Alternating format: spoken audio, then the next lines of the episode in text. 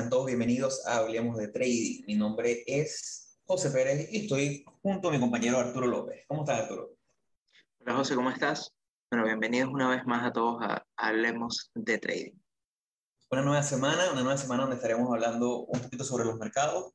Como sabrán ustedes ya después de más de 50 episodios, siempre después que terminamos un seriado, este último seriado fue herramientas de trading, fue un seriado eh, bastante bueno y un poquito extenso porque realmente tocamos todas las herramientas que nosotros usamos en el día a día, tocamos otras que hemos usado en el pasado y ya no usamos en la actualidad, pero que consideramos que son muy buenas para que el usuario que está empezando explore, las vea, vea si le gustan y, y, se quede al final con las que sean de mejor utilidad para ellos. No necesariamente las que somos nosotros sean las ideales para todos. Terminamos ese seriado y siempre cuando terminamos un seriado buscamos hacer un episodio que lo llamamos siempre análisis de mercado. Y es que el timing da perfecto porque esta semana tuvimos una semana bastante movida en los mercados. Tuvimos una semana, a lo mejor con una pequeña corrección que se venía viendo o esperando desde hace muchísimas semanas. Veníamos con una actitud eh, alcista en los mercados de, la bolsa americana desde hace bastante tiempo.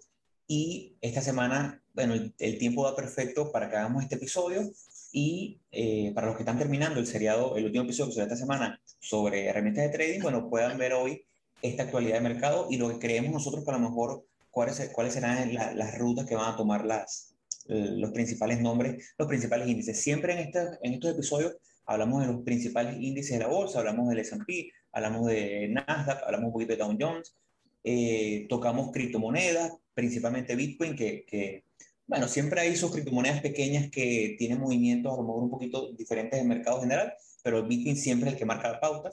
Cuando tenemos una semana alcista en Bitcoin, tenemos semanas alcistas en todo el mercado de criptomonedas. Y también tocamos un poquito de commodities y hoy vamos a hablar también un poquito sobre el camino alcista que está teniendo el petróleo, que parece que, que va vía hacia los 100 dólares, y el oro. Entonces, bueno, Arturo comienza con, con el S&P. Bueno, ya antes de, antes de empezar con, con todo esto, el, bueno, sí me gustaría hacer un poquito de, de, publicidad, eh, que nos puedan seguir en nuestras redes sociales, en Instagram como hablemos.de.trading, en Twitter como hablemos trading, eh, nos pueden escribir cualquier consulta, cualquier feedback, lo que quieran eh, decirnos en nuestro correo electrónico que es correo.hdt.gmail.com. Eh, igualmente está nuestro canal de YouTube que estamos poco a poco tratando de, de, de, llevarles un mejor contenido para que sea un poco más explicativo, sea un poquito más, eh, más gráfico para que lo puedan entender un poco mejor. Ahora, empezamos este, eh, o sea, este, este episodio quizás con un, un, un, nombre un poco controversial y es, claro, es analizar los mercados, pero es dándose la pregunta de si este movimiento que, que, se está viendo en los mercados es el inicio de un nuevo cambio de tendencia o simplemente es un pullback natural de, de, de, del mercado.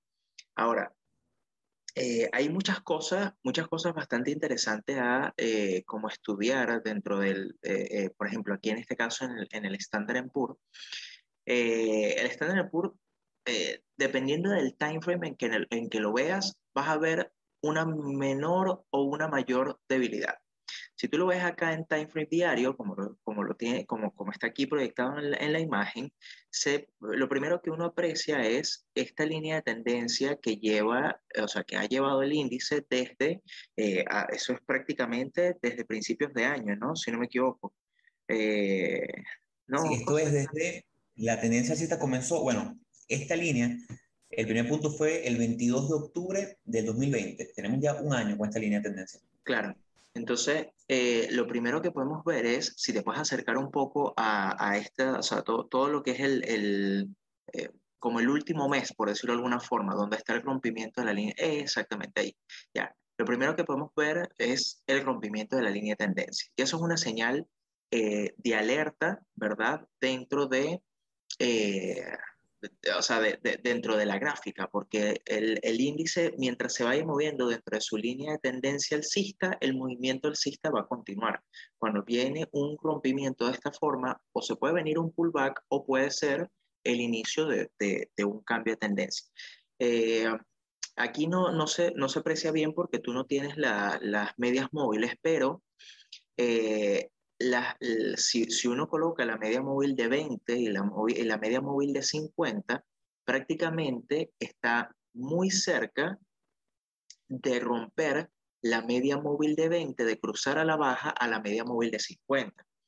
Eso en otras oportunidades ha ocurrido eh, a lo largo de esta línea de tendencia alcista, ya había ocurrido en otras oportunidades eh, y lo que hacía era que el mercado se lateralizaba un poco y luego continuaba con su movimiento alcista. A diferencia de en esa oportunidad es que no hubo un rompimiento de la, de la tendencia alcista, pero sí han habido precios que están por debajo de, esa, de esas medias móviles. Entonces, si tú lo ves en este plano de, o en, esta, en este tema, o sea, en esta misma, en este time frame de diario, empiezas a ver que hay cierta debilidad en el índice, ¿verdad? Eh, ahí fíjense el volumen, si, si, te pones a ver el volumen que hay, eh, déjame anotar acá, ya, voy a, eh, para lo que quiero es, aquí está, para anotar. Ajá. Fíjense que el volumen de estas sesiones, que han sido las, de, las del rompimiento de la línea de tendencia, o sea, la de la continuación del rompimiento, fíjense que vemos, o sea, vemos eh, barras de volumen muy, o sea, muy grandes, muy por encima del promedio, que implican que hay interés. O sea, que hay, o sea, se está moviendo, hay mucho flujo dentro del, o sea, mucho, mucho flujo, mucho, sí, mucho flujo dentro del, eh, del estándar por 500. O sea, hay interés en el índice, ya sea bajista o alcista, que eso todavía no lo vamos a saber, pero hay interés. O sea, los grandes inversionistas están moviendo dinero en esto.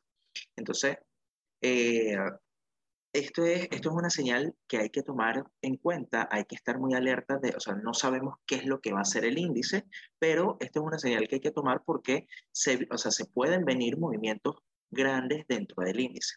Ahora, si tú te pasas a tendencia semanal, pasa un momentico a, semanal, ya, cuando tú vas a semanal, si tú te fijas, esa línea, o sea, el, el, el estándar por la barra que está haciendo en este momento es justa, o sea, la, o sea el, estas dos barras que están al final, ¿verdad? Estas de las dos últimas semanas, prácticamente una envuelve a la otra. Estamos hablando de una, una vela que fue eh, alcista que intentó rebotar sobre lo que fue, en, en este caso, es, eh, o sea, en, la gráfica está rebotando sobre EMA 20 y, la semana siguiente, que es la que acaba de suceder, es una vela bajista, ¿verdad? Que prácticamente, o sea, casi envuelve todo el movimiento de la semana pasada.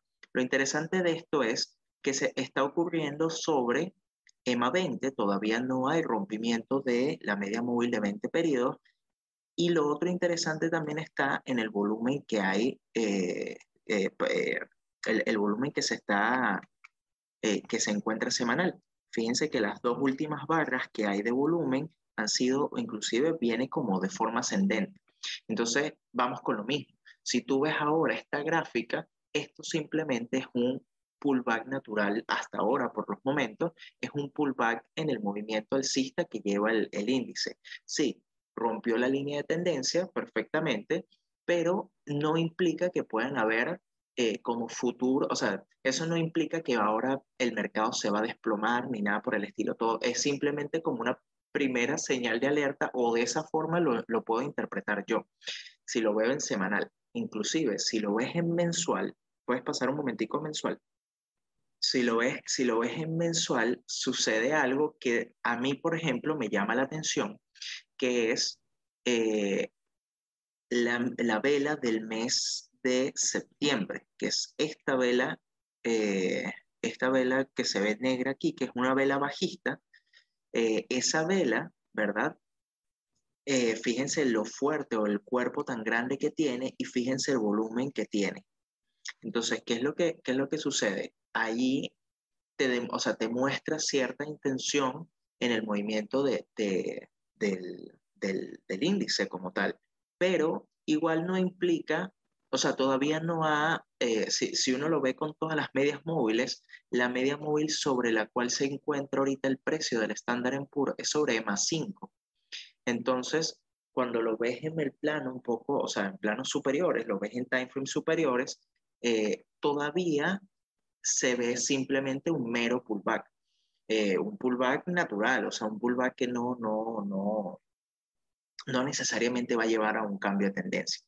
Pero el, eso lo vamos a saber es en las próximas semanas, cómo se vaya moviendo el, índice, cómo se vaya moviendo el precio. El problema es que hay, y lo vamos a ver un poco más adelante, hay, hay mucha incertidumbre en el mercado eh, por todo lo que es la situación económica y el, el panorama económico en, Estados Unidos. Y no solo en Estados Unidos, sino en el, el mundo en general. Entonces, el, el problema está en que, de cierta forma, en algún momento se va a ver afectado los mercados. Ahora, tú tenías algo muy, muy interesante, José, que, que, me, que habías compartido antes de que empezáramos el episodio, que era eh, cuánto era el valor del pullback ahorita, en esta, en esta fecha que hizo el pullback el índice, en comparación con el último pullback que hizo el, el índice. Y estábamos hablando de que este pullback había llegado como al 6% y la última vez, que fue prácticamente un año atrás, había sido del 9%. Sí, es que mucha gente tiene muchísimo tiempo, porque hablamos que el crecimiento del índice, por lo menos en este caso, bueno, siempre hacemos referencia y usamos el, el SPY, que es el, el, el ETF que, que, es tradiable, eh, que replica el movimiento de el, el, índice como tal, que es el Standard Poor's. Eh, la realidad es que desde el punto más bajo de la pandemia, desde la caída más fuerte que tuvimos en la pandemia, que fue para, para los, días de, los primeros días de marzo del año 2020, hasta el punto más alto que alcanzamos hace par de semanas, tuvimos un crecimiento de 108%. Crecimiento básicamente sin pullback importante, simplemente a partir de aquí y esa gran inyección de capital que hizo la Reserva Federal en Estados Unidos, lo que hemos hecho es subir, subir sin parar. Cuando vemos el pullback, que tiene muchas semanas, muchísima gente buscando o esperando el pullback para shortearlo, porque esperan que se ha despegado mucho de las medias móviles, se ha despegado mucho de la media general del mercado, la gente está esperando que en el momento que, eh, o esperaban que en el momento que rompiera esta línea de tendencia, la caída fuese abrupta. No es lo que pasó, claro, estamos todavía iniciando el, pull, el pullback, pudiera que esta semana siga cayendo, puede que sí, puede que no, pero estamos hablando que este pullback fue simplemente un pullback de 5.8, 5.9%, no llegó al 6%. Cuando vemos cuál fue el pullback más significativo anterior, hablamos de un pullback de 10% en la semana de eh, la primera semana, segunda semana de septiembre del año 2020, que si no me recuerdo fue para la época en la cual no se llegó a tiempo para, para temas de vacuna y el mercado tuvo un poquito de, de, corrección. Pero entre este pullback y el de esta semana que acaba de pasar, tuvimos una diferencia de básicamente 365 días, prácticamente. O sea, tenemos desde este pullback, si lo vemos desde el punto mínimo, tenemos 578 días subiendo. Entonces, básicamente, el mercado está en expectativa de que todo esa, ese, ese dinero que la Fed inyectó, que está causando inflación, que está causando distorsiones en el mercado que cada vez parecen que van a ser más duraderas y más fuertes de lo que inicialmente se planteaba, repercuten finalmente en el mercado. Pero hay algo que es muy real. Una cosa es la bolsa americana y una cosa es la economía americana. Y muchas veces estas tienen una distorsión o tienen una diferencia significativa. Y si bien hay aumento en los costos, hay aumento en los bienes y servicios en Estados Unidos. Si bien el, mercado general muestra mucha preocupación, la bolsa sigue subiendo. Este pullback de 5.8%, mucha gente que seguimos en Twitter lo shorteó. Eh, a lo mejor lograron capitalizar buen dinero, pero no fue lo que esperaban. Hay que, habrá que esperar, como dice Arturo, las siguientes semanas y ver hasta dónde llega, pero mientras que eh, el que sigue esperando, que es una de las realidades, hay que y ahí vamos a la parte de trading, hay que operar el precio y hay que seguir el precio. No enfocarnos en la narrativa que creamos nosotros correcta, sino en lo que el precio nos está diciendo. Yo puedo creer que la bolsa va a caer 50%, pero a lo nunca pasa. Entonces, si yo dejo de operar o dejo de comprar breakouts solamente esperando que caiga, a lo se me puede ir un año y medio más, como les pasó a esta gente. Mucha gente desde el, el, inicio de la recuperación económica en la bolsa el año pasado estaba esperando shortear porque veían inminente que tenía que caer más la bolsa y no cayó más. Tuvimos un crecimiento de más del 100%. Entonces, hay que siempre seguir el precio. El precio es lo que nos determina y nos dice qué es lo que debemos hacer. Sí, no, así mismo, así mismo. Eh, hay que seguir y hay que esperar porque al final no, o sea, nadie es adivino aquí como para saber qué es lo que va a pasar a, a, a futuro. Lo que sí a mí me llama la atención, por ejemplo, me llama la atención esa vela que mostré aquí en velas, en velas mensuales, la vela de, eh, de, del mes de septiembre. Me llama la atención es porque es una vela con, o sea, es como una intención bajista muy clara y lo, que me, y lo que más me llama la atención es que el volumen fue como, por, o sea, fue por encima de eh, las últimas por lo menos los últimos cuatro meses. Entonces, eh, eso, eso representa cierta intención, pero todavía no es nada de que alarmarse. O sea, por lo menos en velas semanales y en velas mensuales, simplemente yo lo que veo en el Standard Poor's es un retroceso, eh, o sea, un, simple retroceso natural del, del, mismo mercado. Ahora, también lo que tú dices de, de, que en Twitter también hay mucha gente y ahorita está esta creencia de que todo es by the dip todo es, eh, aprovechen esto que los precios están bajos. He visto, o sea, creo que eh, he visto demasiado esa, eh, esa, o sea, como esa, esa premisa, o sea, de, de sé que lo he visto en, en, en otros pullback, pero en esta oportunidad lo vi mucho, lo vi mucho, mucho, mucho, haciendo memes la gente sobre, mientras todos están preocupados por eso, yo estoy comprando más porque hay que buy the dip, hay que comprar el, el, la caída. Entonces, eh, sí, el, el, como tenemos tanto tiempo subiendo, subiendo, subiendo, la gente piensa que ahora toda la vida. O sea, yo no soy un oso, yo no soy bajista, pero yo no me considero ni bullish ni bearish, me considero seguidor de precio. ¿Cuál sería la recomendación no financiera, no, no recomendación de, para operativa, sino de cautela?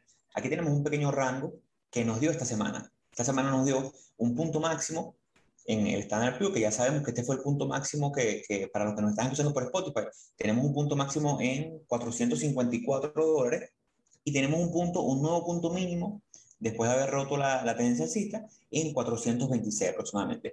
Ahí tenemos como que una especie de rango donde yo tendría cautela y esperaría ver dónde consolida. Yo me imagino o, o, o quiero creer que el precio va a moverse de alguna una forma dentro de este rango. A lo mejor esta semana tiene un poquito de recuperación, para después seguir cayendo, o a lo mejor tiene un poquito de recuperación y después sigue rompiendo. Mi recomendación eh, a nivel de análisis sería esperar que se dé una buena consolidación que nos permita tener una base de relación riesgo-beneficio para después, si el precio decide romper por debajo de este nuevo piso de 426, yo entraría al corto si tengo una, un, un, una buena herramienta de relación riesgo-beneficio o entraría al largo si el precio rompe por encima.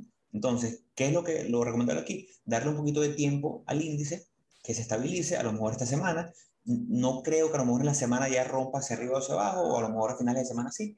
Que haga varios días de movimiento, de, consolidación, a lo mejor un poquito de acumulación, y a partir de ahí decir, bueno, ver, si el precio rompe por encima, a lo mejor yo entro en un punto de rompimiento por encima del máximo anterior y el stop lo coloco por debajo de una vela que haya tenido buen volumen, con un buen cuerpo y un target para seguir surfeando esa ola. O si son un poquito más arriesgados y les gusta el lado del short, eh, como estamos cerca de testear eh, medias móviles importantes, a lo mejor plantear una operación al corto donde yo pueda entrar en un rompimiento por debajo de 425 con un stop dentro de una vela o por encima de una vela que haya tenido buen cuerpo y buen volumen. Y a lo mejor ahí podré capitalizar un buen movimiento si se da ese movimiento a la baja.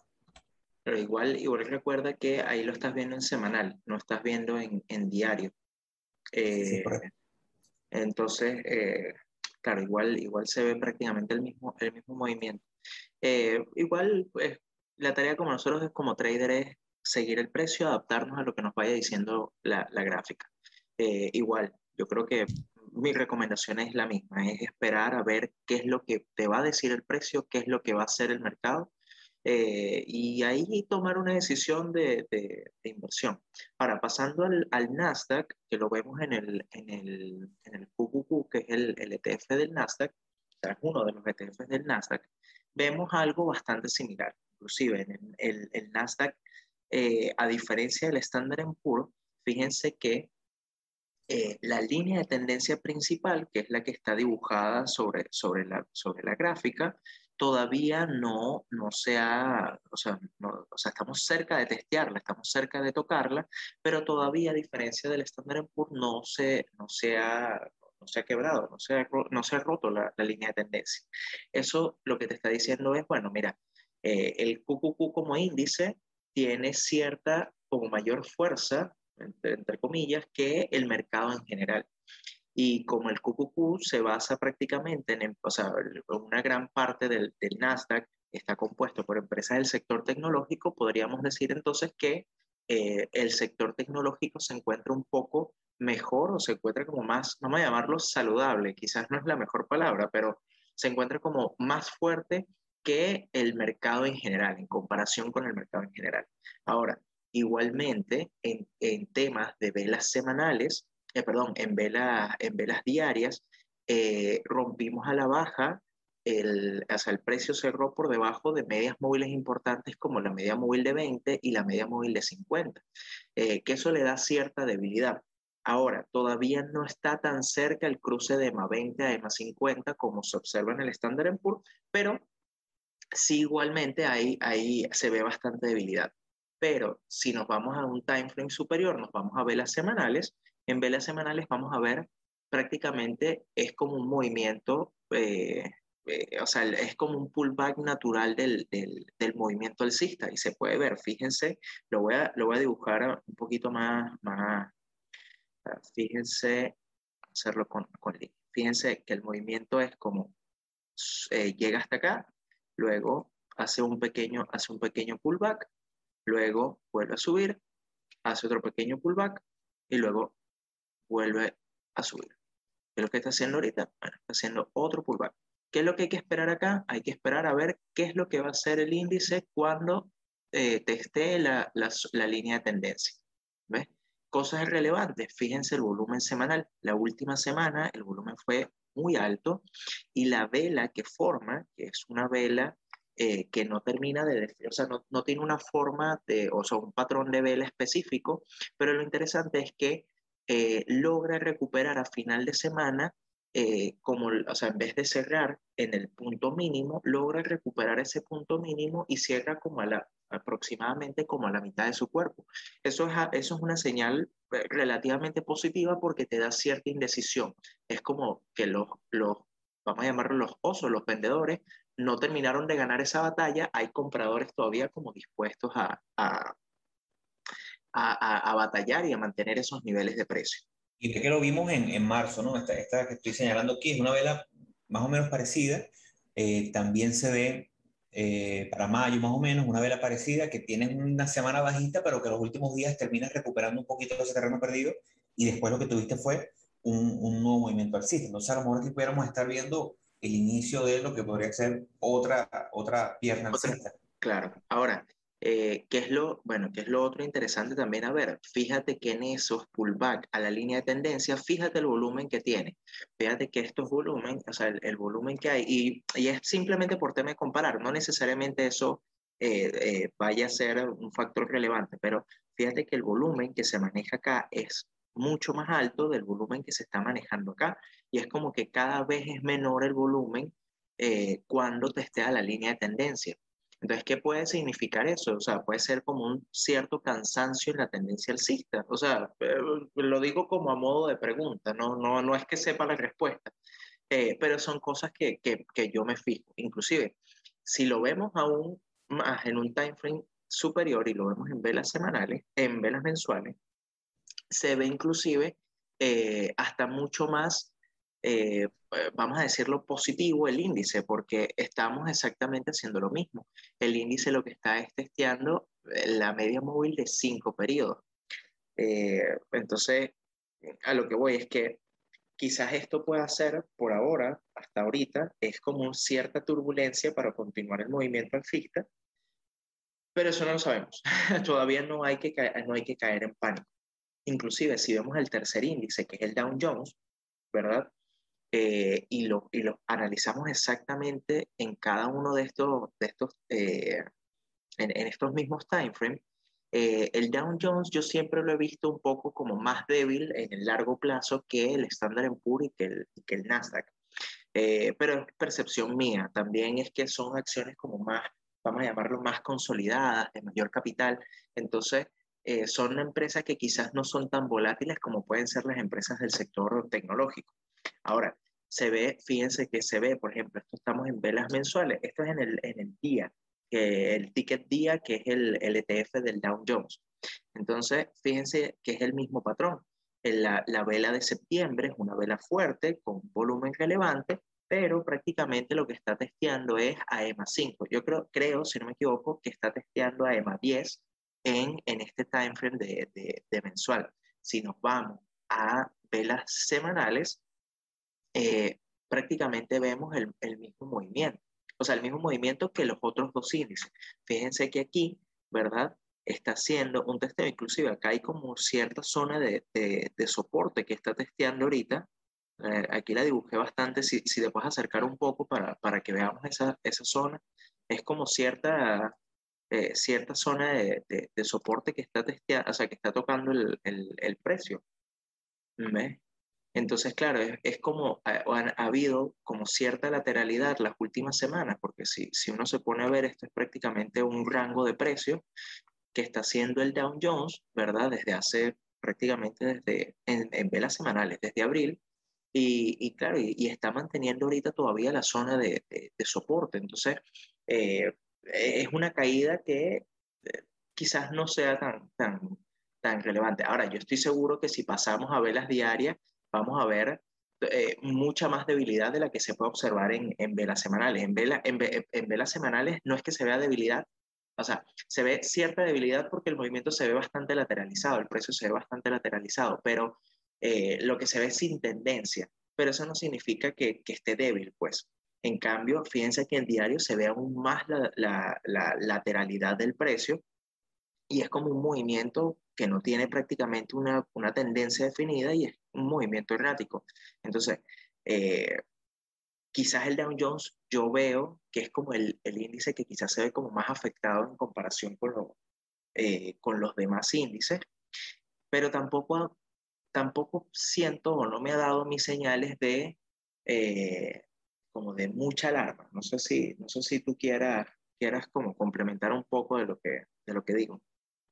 Bueno, me parece que el Down tiene más rato mostrando un poco de debilidad, pero al mismo tiempo ha respetado bien como que esta zona. Entonces, eso me podría dar a mí incluso, eh, capaz a lo mejor no operar el índice directamente, pero sí esperar, si veo algún tipo de recuperación, irme a nombres que están dentro del, del, de estos 30 nombres que están en Dow Jones y tratar de ver cuál es el que tiene mayor fuerza relativa en comparación con el índice en comparación con el resto de los nombres y a lo mejor ubicar una buena oportunidad. Hay bastantes nombres dentro de estas que, que generalmente tienden a romper primero. Entonces, como tenemos una buena base aquí, tenemos un, un buen piso que está, está, siendo respetado, que esta semana casi lo toca dos veces y rebotó, entonces podría ser un buen punto de partida.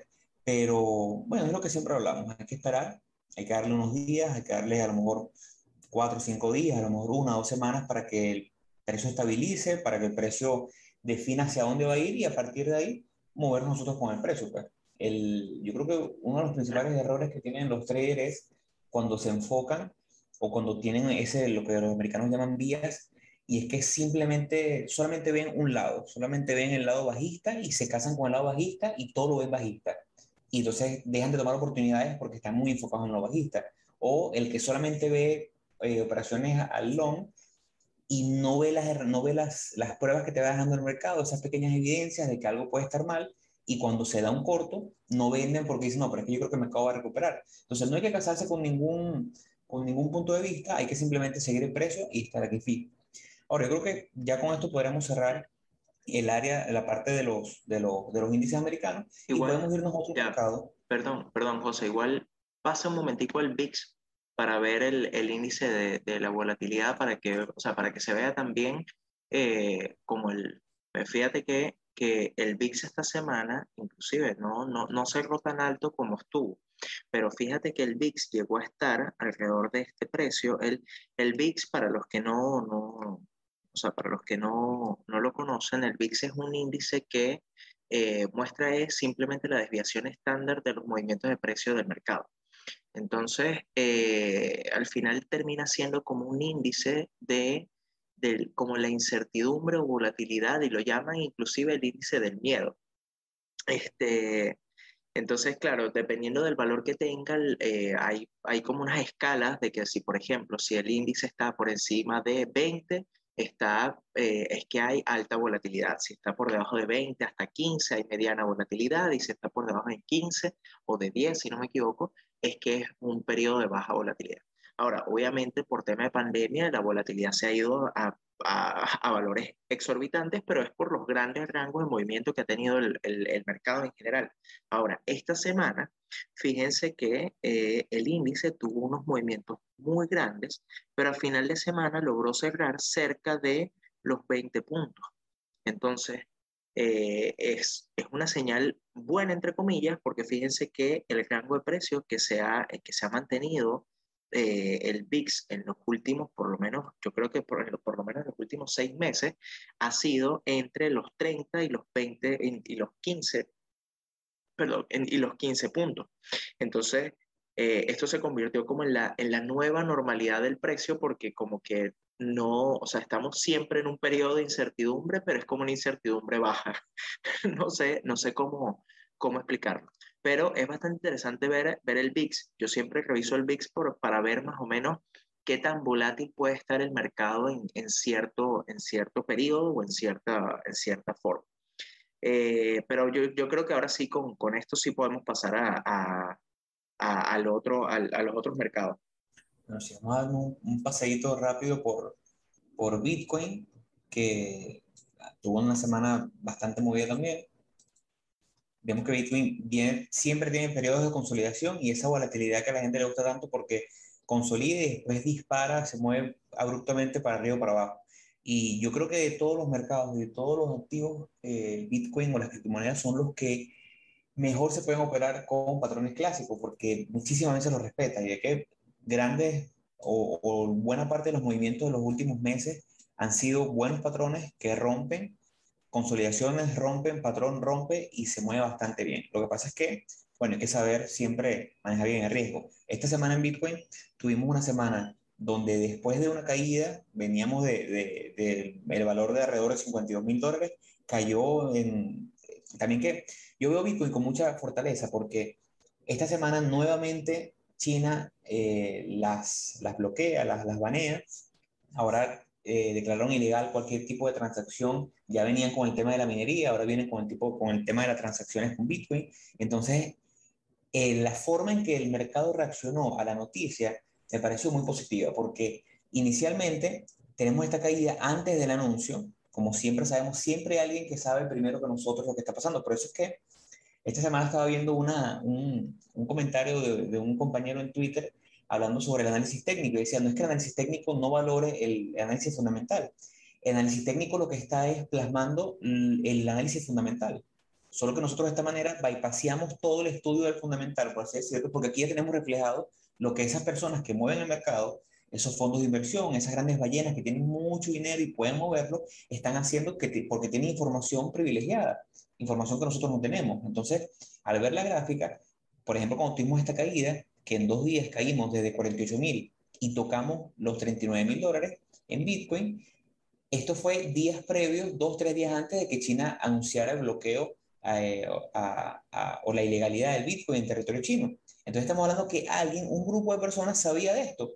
Por eso fue que vendieron, evitando lo mejor o pensando que no podría venir una caída más fuerte. Después que pasa esto, tenemos un periodo de consolidación en un rango pequeño de 42 mil a 44 mil dólares y tenemos un rompimiento de un patrón clásico muy bonito. Esto pudiera ser, ¿qué? Un, un banderín. Sí, prácticamente. Un, un, rompimiento muy sólido, con poco volumen, eso sí, pero un, un rompimiento muy sólido, muy bonito, de este banderín que tenía una formación muy bien definida, un banderín que tenía sus, sus cinco o seis contactos dentro de la formación, consolidó y después rompió. Lo único que no me gusta mucho es el poco volumen de rompimiento, pero bueno, estamos hablando que en este momento, recordamos que Bitcoin no, no cierra sus operativas, siempre está, se está tradeando 24 horas al día, los 365 días del año. Tuvimos una, a este punto, desde el rompimiento tenemos más o menos un 11-12% sea, se ha movido bastante bien. Y lo que está ahorita es medio frenado porque está tocando un área que es más o menos de consolidación en, de un punto anterior. Pero yo creo que para lo negativo que pudo haber sido la noticia de China, se está moviendo bastante, bastante bien. No sé qué ves tú. Sí, no, es que totalmente, inclusive ese, ese movimiento, o sea, eh, yo también, o sea, sinceramente yo no, no estaba siguiendo muy bien la, la gráfica del Bitcoin, eh, pero sí cuando escuché la noticia, me, o sea, cuando vi la noticia, me metí a ver la gráfica y también pensé justamente lo mismo. Yo dije, mira, qué raro que no se desplomara tanto el precio, porque sí cayó, pero, pero cayó súper poco, o sea, cayó muy poco la, la, el, el, valor del Bitcoin y pensé exactamente eso mismo. Dije, que, o sea, qué fuerza está tomando el Bitcoin, eh, que ante una noticia tan, tan fuerte, porque sinceramente eso es una noticia, eh, eh, o sea, yo siento que es crucial, o sea, para, para, para este activo, eh, y que ahora se esté moviendo también, porque ese rompimiento que está haciendo, aunque fue de poco volumen, la intención por el tema, por, por la barra, el, el, cuerpo de la vela del rompimiento, que es tan grande, es, me refiero a, lo voy a, lo voy a señalar, me refiero a esta vela, eh, tiene un cuerpo tan grande que es una intención alcista muy, o sea, muy interesante. Es prácticamente que no hay ningún vendedor que, que diga, eh, o sea, por, el poco volumen que hay, o sea, hay muy pocos vendedores diciendo, ¿sabes qué? Eh, no, que continúe subiendo el precio, o sea, no, no interesa, el, o sea, no, como que gana la batalla siempre ahí el, el, comprador. Entonces, claro, está interesante porque puede consolidar ahora sobre esta zona que tú dibujaste acá de, de resistencia, pero te podías plantear fácilmente una entrada hasta los 52 mil, 53 mil dólares, que era el último máximo que tuvo. ¿Ves? E inclusive con el mismo tema que tú hablas de que el Bitcoin se ha, o sea, eh, ha hecho en otras oportunidades patrones clásicos y, con, y, hace, y, luego después del rompimiento crea cierto movimiento, eh, continúa con su movimiento alcista, proyectarse a partir de los otros movimientos o por lo menos hasta la siguiente zona, o sea, un primer target en esta flecha que dibujé aquí en los 52 mil dólares y un segundo target puede ser ya en los 60, que fue el, la última zona de máximo. Eh, estaba, muy, estaba bastante buena esa, esa, esa operativa, pero sí, efectivamente el, el, Bitcoin cada vez se va como que eh, consolidando como un activo con mayor respaldo y mayor valor, por decirlo de alguna forma. Bueno, yo no, no, no, tomé esta operativa realmente porque no, estaba, no estuve pendiente de, de Bitcoin esta semana, pero estaba espectacular. Estaba espectacular. Con una buena, si planteamos esa operativa hasta esa target que tú dices, dándole una entrada por encima de este punto, en el, el primer punto de rompimiento, con un stop bastante, bastante conservador, ¿no? Porque la vela anterior al rompimiento estuvo bastante grande. Eh, un stop por debajo de los, de los 41 mil y con un target en ese máximo anterior, todavía hubiésemos tenido una operativa bastante buena con una reacción de beneficio de 2.6. Claro, tratamos siempre de, que sea por lo menos de 3, pero el, la operativa planteada está bastante buena. Y haciendo eh, uso de ese argumento de que realmente Bitcoin siempre, o siempre no, pero bastantes veces, el análisis técnico y los patrones clásicos funcionan bastante bien. Aquí tenemos para, para la fecha de, de julio de este año otro rompimiento de una forma de patrón o una consolidación que se dio bastante bien y que dio, para que pudo eh, surfear esa ola, dio bastantes resultados, ¿no? Con una relación de beneficio final, incluso si salías antes con, con el top anterior, una relación de beneficio de 4.4. Entonces, bueno, que siempre hay que meterle el ojo porque siempre te da buenas relaciones de beneficio. A mí lo que me, lo que me pasa a veces es que yo no tengo, no tengo mucho capital metido en, en, en alguna cartera ahorita en, en Binance o, o, en Bitfinex, como para tomar operativas que sean significativas, porque bueno, no, no, no opero Bitcoin en el día a día, pero siempre da oportunidades buenas y siempre a nivel de análisis técnico, yo creo que es de las mejores herramientas para el que lo quiera aprender. Pero bueno, creo que para cerrar ya, hacemos un análisis rápido del mercado de los commodities. Vamos a hablar solamente de, del, del petróleo, que siempre, siempre me gusta nombrarlo, porque bueno, son materias primas que, que realmente mueven el mercado y estamos en una época del año que está crítica porque, como ustedes sabrán, el tema de la pandemia, la falta de trabajadores en China, ah, viene un aumento enorme, ha venido el, el, los, los, fletes de, de China, los puertos de China, los puertos de Estados Unidos se han encarecido enormemente. Esta semana leía que antes de la pandemia, un contenedor de 40 pies que salía de, de un puerto en China hacia, un, hacia, el puerto de Los Ángeles, en promedio podría, podría costar de 5 a 6 mil dólares. Ahorita estamos hablando de 17 mil, 18 mil dólares el mismo contenedor, lo cual obviamente ha llevado todo a eh, un aumento de precios significativo. Entonces, podemos ver que no es solamente el, la forma en que la Fed afrontó la crisis eh, de, de, del COVID-19 ha afectado los precios de Estados Unidos, sino que también estos agentes externos, también por consecuencia del COVID, como esta falta de, de, trabajadores en China ha hecho que todo este tipo de cosas se encarezcan. Entonces, estamos hablando que le sumamos a eso el petróleo, que el año pasado, si ustedes se van al, al, análisis de mercado que hicimos en diciembre del año pasado, donde estábamos hablando, estábamos en este rango, estábamos hablando de un petróleo en 42 y decíamos que a lo mejor para este año lo probable era que tocáramos este punto anterior de, de 60 dólares y ahora estamos hablando que pareciera que para finales de año pudiéramos tocar los 100 dólares.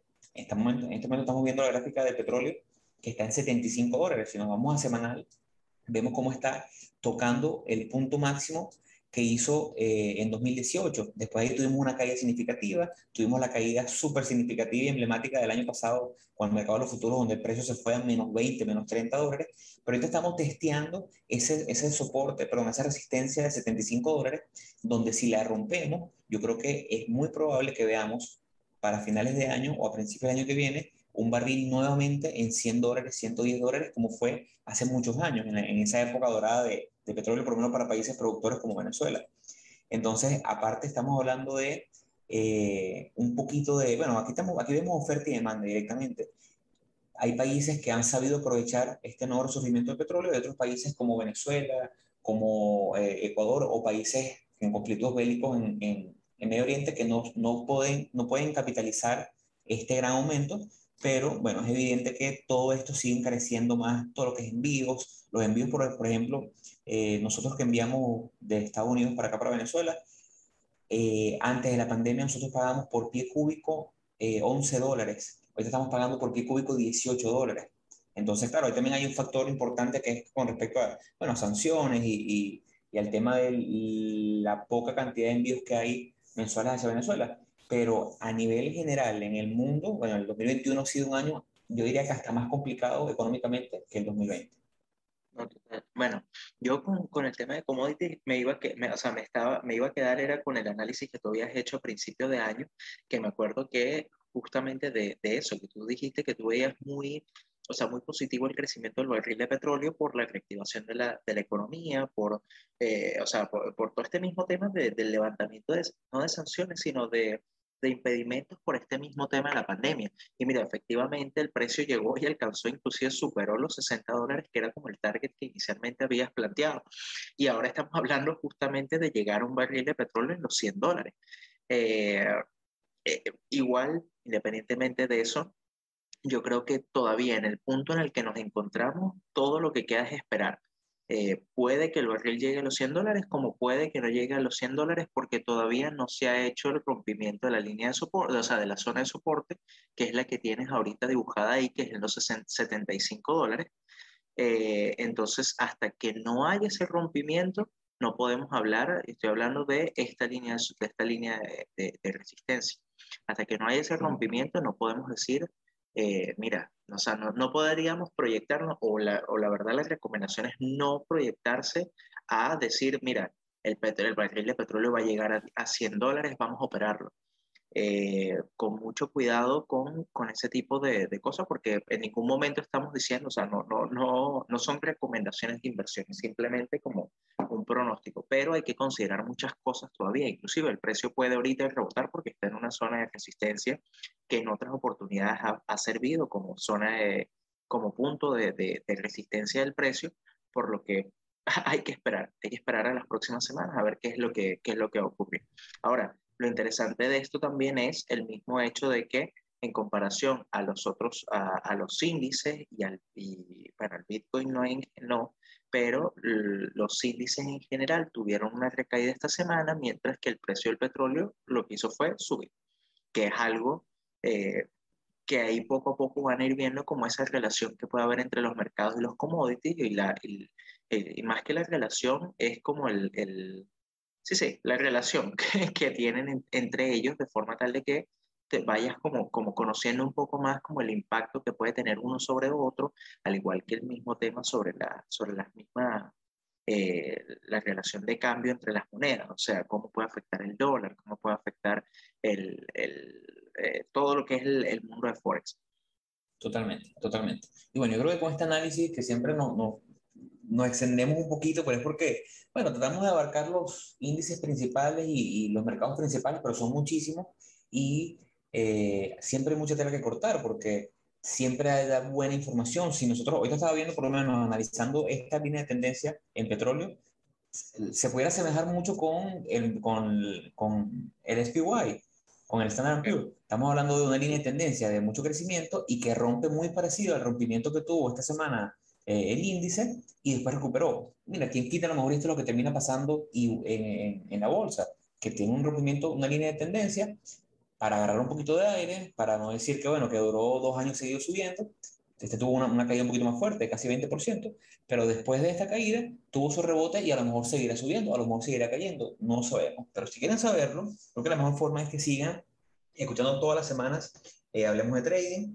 Quiero que sepan que estamos aquí comprometidos con ustedes, pensando siempre en generarles buen contenido, generarles cada día mejores episodios donde podamos darle buena información, donde las herramientas que les demos sea para que ustedes aprovechen, eh, no caigan en estafas, no caigan en, en, esos cursos que a lo mejor no, no son mucho más caros de los que realmente aportan, porque mucha de esta información, como este podcast, hay muchísimos otros podcasts que son buenos, donde pueden aprender todo lo que un curso les va a dar o muchísimo más por ningún tipo de, de costo. Entonces, el compromiso sigue siendo con ustedes y con toda la comunidad latinoamericana que cada día nos sigue escuchando, que cada día ve nuestros episodios, que les gustan nuestros episodios. Vienen por ahí otros seriados y, otras dinámicas donde trataremos de tomar preguntas y tomar opiniones de, de las personas que nos escuchan para, para a lo mejor resolver eso y que sea un poquito más dinámico y no sea solamente nosotros hablando con ustedes, sino que ustedes también puedan a través a lo mejor de preguntas decirnos qué es lo que quieren escuchar y qué es lo que quieren hablar. Así mismo, así mismo. Sí, y igual eh, es justamente eso la, la idea de que, de que, o sea, de que poco a poco eh, se, se, cree ese concepto de, de, comunidad, porque al final nosotros lo que queremos es, ayudarlos y apoyarlos en, en, el crecimiento de su, de su trading. Pues, o sea, a nosotros nos gusta esto mucho, estar conversando semana a semana. La verdad es como un despeje de, de, de todas las cosas. Eh, y también nos ayuda al mismo tema de, del estudio y del crecimiento dentro de esto. Eh, entonces, bueno, yo creo que, que es eso. Ahora, eh, contestando la pregunta inicial de, del episodio, eh, ¿qué, o sea, ¿qué piensas tú, José, de si efectivamente lo que analizamos o lo que vimos hoy es el inicio de, de un cambio de tendencia o es simplemente un, un, un pullback de, del mercado? Que obviamente a modo de, de opinión. Sí, es modo opinión y no me caso con las opiniones eh, yo creo que es simplemente un, un, rato de estabilidad para consolidar dentro de un rango y después seguir subiendo. Es lo que, lo que, lo que creo. Yo creo que la política económica americana sigue siendo inyectarle capital a los mercados. Eh, veo reactivación económica cada vez más fuerte, veo, veo más turismo. Yo creo que por los momentos simplemente una pequeña corrección para después seguir el camino alcista. Pero no se extrañen si dentro de dos semanas cae y estoy al short. que no sería raro porque la labor como nosotros como traders es adaptarnos a eso. Así es sencillo. Igual yo creo que yo no, no tengo mucho más que aportar a, a, tu opinión porque mi opinión es bastante similar. Por, lo, por los momentos eh, siento que esto es simplemente ruido dentro, de, dentro de, del, del, mar, o sea, es una pequeña ola en, en el mar. Eh, sobre todo porque no se está viendo esos movimientos, o sea, se, se ve debilidad en los time frames inferiores, pero cuando te vas ya a time frames superiores es simplemente un pequeño movimiento, es como un, pequeño pullback todavía eh, que hay que monitorear, o sea, simplemente hay que estar alerta eh, y ver, eh, efectivamente, como tú dices, se está reactivando la, la, economía, hay más viajes, hay más turismo, todo el tema, pero también está por su otra parte el tema de la inflación el tema de la inflación que quizás pareciera que no le, a la gente no le importa porque la gente sigue saliendo y yo me imagino que por el mismo estrés de la pandemia la gente igual esté el costo que estén las cosas va a salir y va a comprar y va a viajar porque está ya como, como obstinada a andar en su casa pues eh, porque inclusive tú lo ves en todos los prácticamente todos los lo, eh, ¿cómo se llama? los indicadores económicos de por ejemplo la confianza del consumidor está en valores históricos las ventas de retail están en valores altísimos hay un montón de cosas que tú dices, Dios mío, qué, qué impresionante, pues, porque, y es justamente eso, porque al final tú ves el día a día una, una inflación que está proyectada a un valor mucho más alto del que se estimaba a principios de año y el, el consumidor como que no lo ha terminado de, vamos a decir, o de asimilar o de sentir. Entonces, pero eso en algún momento va, puede pasar factura. Eh, igual por los momentos, yo también me mantengo con lo mismo. Yo siento que es un pullback, eh, y hay que esperar, hay que esperar a ver cuál, cuál es el movimiento. Yo creo que ya con esto sí podríamos llegar al, final de, del episodio. Este, me gustaría, sinceramente, eh, invitarlos a, a, que se, a que nos sigan en nuestras redes sociales, que nos se suscriban al canal de YouTube. Eh, se llama Hablemos de Trading. Para conseguirlo más fácilmente está en el perfil de nosotros de, de, Instagram. Hay un link que te lleva a todas las plataformas digitales, a todos nuestros, ahí está el link para Spotify, el link para Anchor, para YouTube. Eh, y de esa forma nos apoyan y que nosotros estamos siempre para, para eh, ofrecerle el, o ofrecerle o tratar de ofrecerle el mejor contenido para que eh, puedan mejorar en su, en su estrategia. Nuestro correo electrónico para cualquier consulta, correo.hdt.gmail.com y nuestro Instagram, hablemos.de.trade. Eh, con esto, bueno, me despido. Muchas gracias por escucharnos, muchas gracias por estar ahí. Muchas gracias, José, por tus opiniones tan acertadas todas las semanas. y bueno, esto fue Hablemos de Trade. Chao, chicos. Hasta luego.